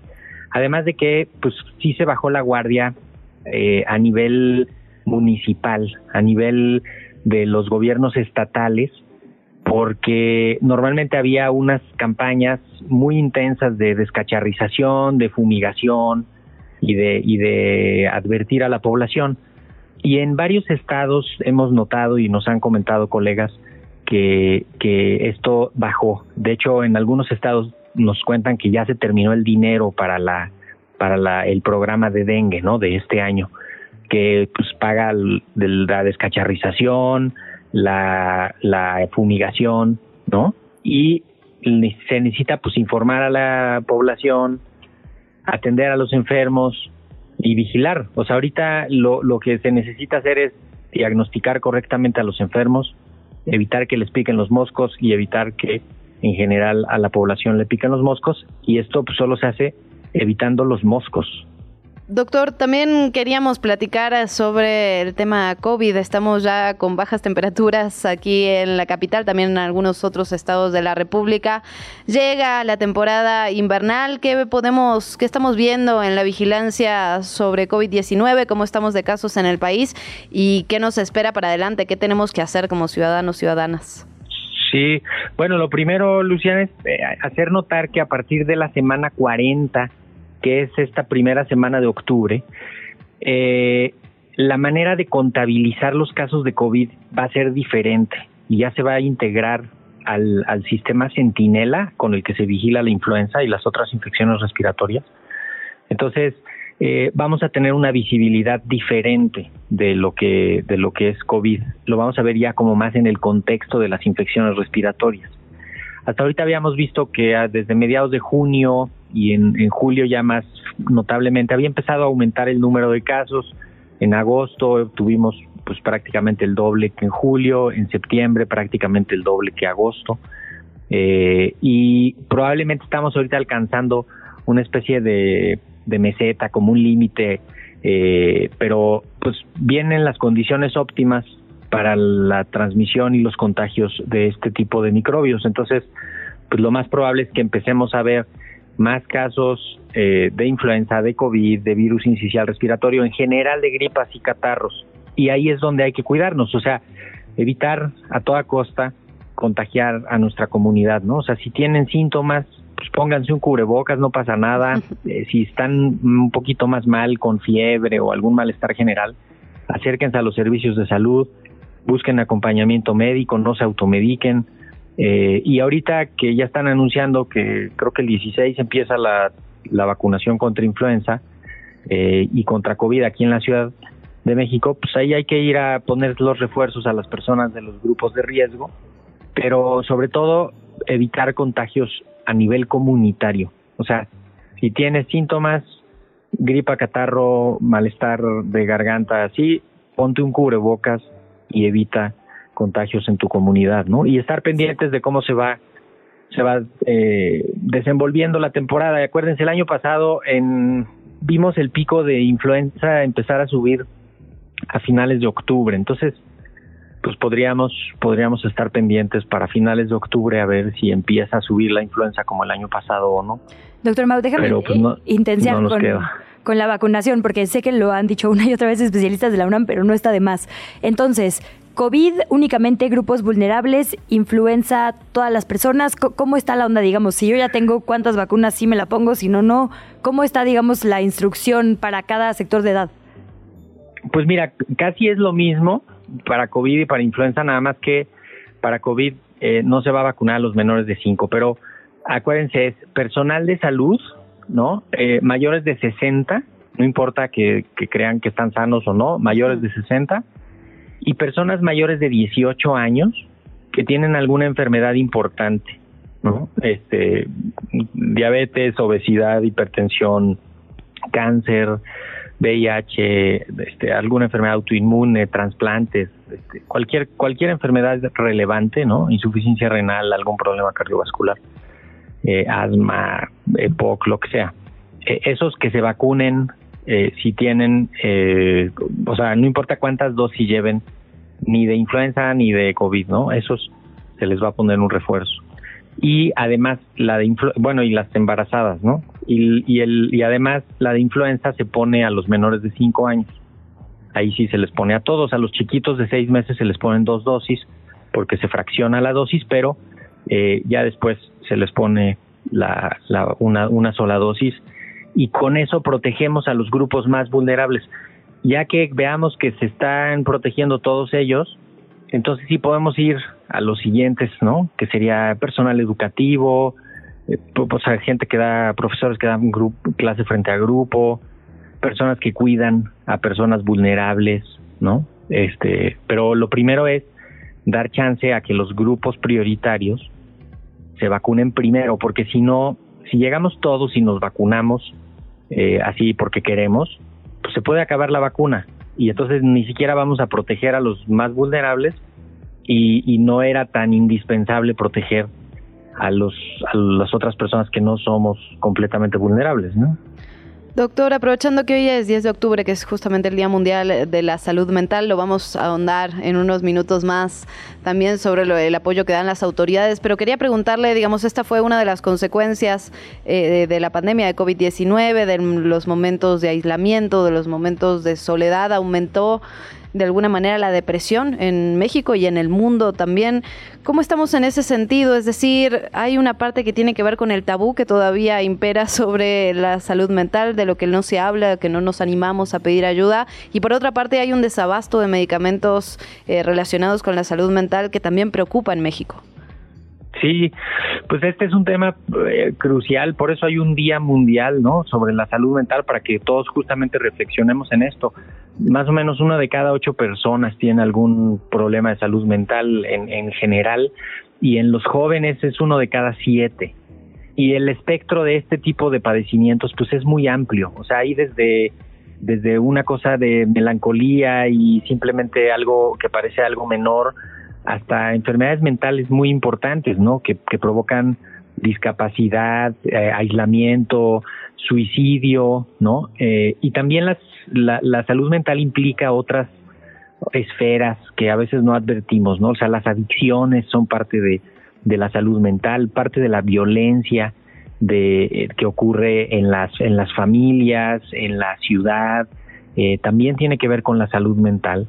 Entonces, pues ahí hay que justamente identificar el, el, asunto, entrarle de lleno, eh, pedir ayuda en caso de que sea necesario eh, y estar pues alertas de, de los servicios que se necesiten. Ciertamente hubo un problema con uno de los productores nacionales de psicofármacos y eso provocó el desabasto, ¿no? Aquí valdría la pena, luego lo platicamos con detalle, pero es, ¿cómo es posible que ese productor estuvo tantos años produciendo eh, medicamentos sin cumplir las reglas, ¿no? Eso luego hay que ponerlo ahí en una notita porque pues justamente por eso se le suspendió la producción para que cumpliera con la normatividad. Y eso provocó desabasto también.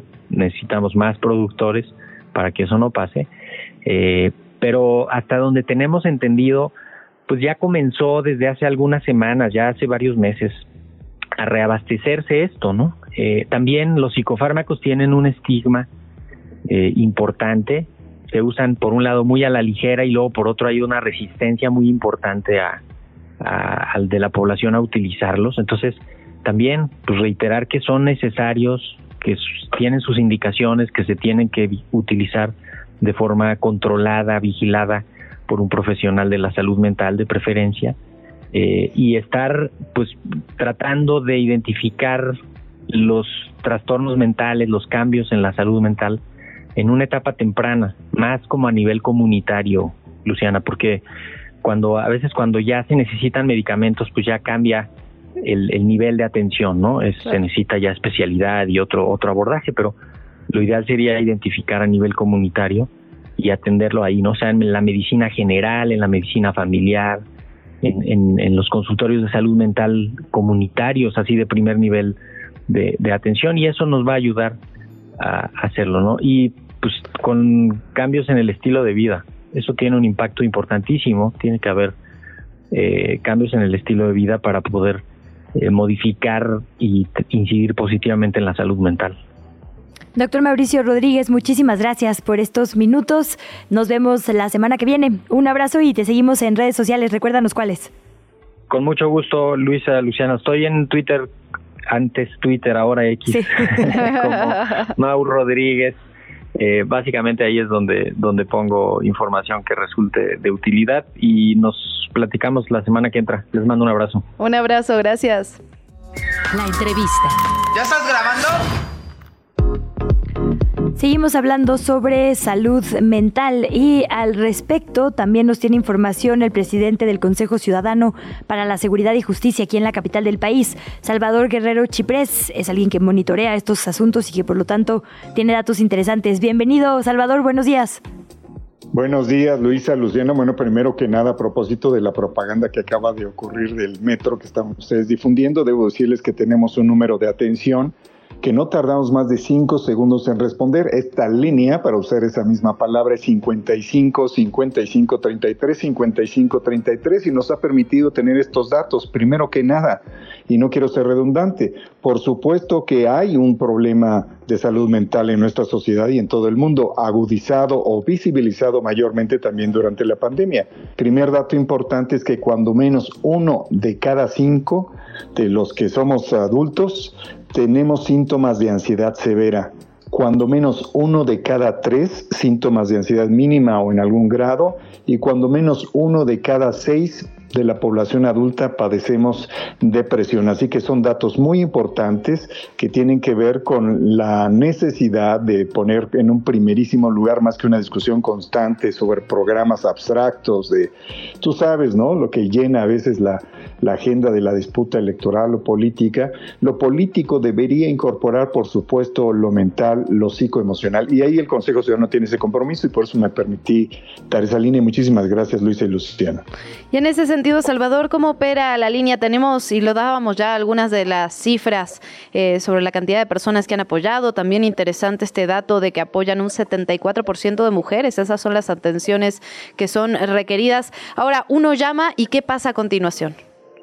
Bueno, en ese momento, en cinco segundos, eh, una persona de las 117 que son psicólogas y psicólogos que atienden el Consejo 24/7 todo el año de manera gratuita desde la capital y para todo el país, responde, valora la situación y según el tamizaje que se realice puede ser una conversación como ha ocurrido en personas con depresión profunda, inclusive en ideación, planeación y tentativa suicida, puede una conversación inicial para mantener ese indispensable pues vínculo que va a permitir empezar a procesar las emociones. Hasta cuatro horas 40 minutos en una sola conversación hemos tenido. Podemos tener atención psicoemocional presencial en las sedes que tenemos, en la alcaldía Cuauhtémoc, la alcaldía Iztapalapa, eh, la alcaldía Benito Juárez eh, y Azcapotzalco, así como en la central de Abasto. También podemos acudir al servicio por Zoom u otras plataformas semejantes y también podemos acudir a casa de las personas en ciertas circunstancias circunstancias donde no se pueda utilizar cualquiera de las otras vías que he mencionado. Quiero comentar que en los datos que nosotros tenemos es muy interesante observar los principales problemas por sexo. Por ejemplo, en el caso de las mujeres, el 21% de quienes acuden al requerimiento, a la solicitud de eh, atención psicoemocional, 21% plantea que padece violencia familiar, en contraste con el hombre, que en el 23% de los casos dice que tiene problemas problemas de pareja. Y a mí me parece muy interesante que estos dos primeros, tanto el hombre como la mujer que reportan, en primer lugar ella violencia familiar y en primer lugar él eh, problemas de pareja, pues puede haber hasta un cruce de, datos y de interpretaciones de lo que ocurre, ¿verdad? No me extrañaría que a veces los varones, los hombres, reporten como problemas de pareja algunos donde ellos mismos han, digamos, transitado con algún tipo de violencia respecto de lo que las mujeres reportan como violencia familiar. Fundamental, pues hacer también el llamado ahí a las personas mayores de 51, que veo que es el porcentaje que menos pide ayuda, eh, porque es importante quitar el estigma en todos los grupos. Salvador, ¿cuál es el teléfono? ¿A dónde acudimos si necesitamos este acompañamiento Consejo Ciudadano? Es en el 55 55 33 55 33. Insisto, tenemos oficinas en Amberes 54 en la Colonia Juárez, Luis Hidalgo Morroy número 100 en el barrio San Pablo Iztapalapa, Morelos y Pavón 33 en Azcapotzalco Centro y en Tintoreto 39 allá en la Colonia Santa María Nonoalco en la Benito Juárez. Salvador Guerrero Chiprés, muchísimas gracias por platicar esta mañana con nosotras, por compartirnos esta información y por sobre todo hacer este llamado para que las personas pidan ayuda cuando lo necesiten. Gracias. Gracias y no olvidemos nunca que la salud mental es un derecho humano universal. Muchísimas gracias y buen día. Buen día. La mañanera. Quieren prohibirla, imagínense. Bueno, hoy es martes de salud, entonces seguimos en este asunto. Se tocó en la conferencia matutina del presidente el asunto de la gran farmacia que va a surtir, según dijo el presidente en la conferencia, en 24 horas cualquier medicamento a cualquier parte del país. Adelantó que está prevista para funcionar esta farmacia en diciembre ya de este año, que se tendrá en ese entonces listo un almacén para recibir los insumos.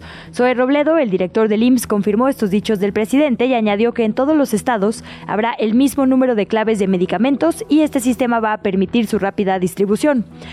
sobre el plan de salud IMSS Bienestar a nivel federal, que eh, también se tocó esta mañana, el presidente dijo que se prevé que funcione adecuadamente en todos los estados para marzo, es decir, que para esa fecha las secretarías de salud locales tendrán que estar funcionando para prevenir y el IMSS Bienestar atendiendo gratuitamente a cualquier persona que así lo necesite.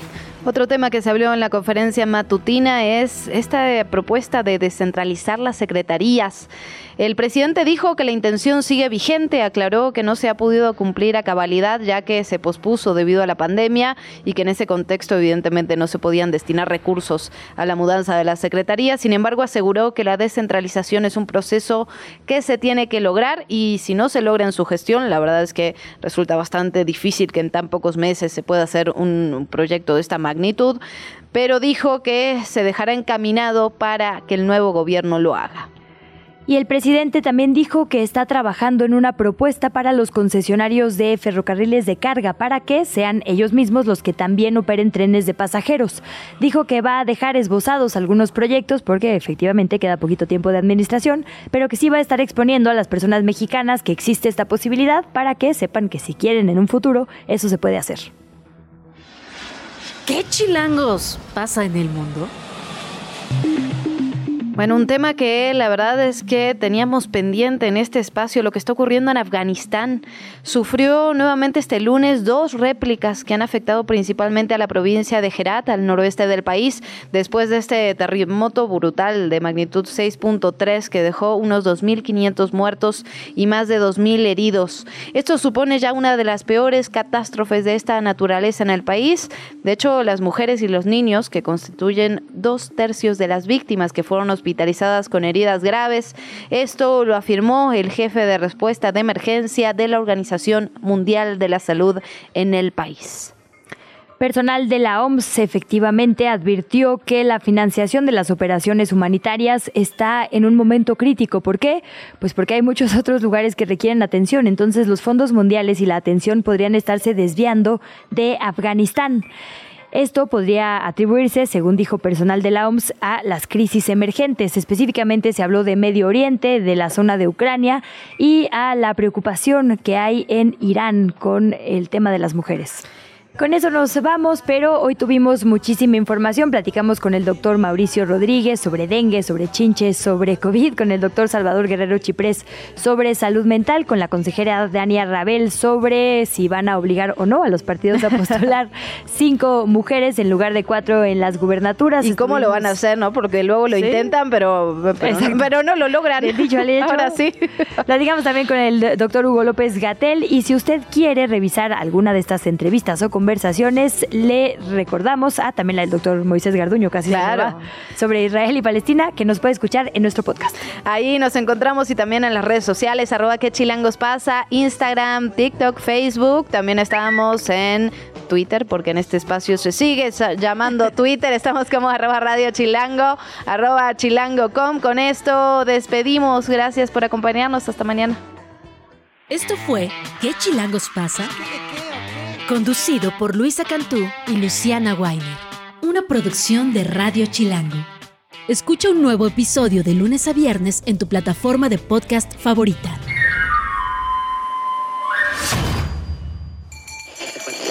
Radio Chilango. La radio que... Viene, viene, ¿eh?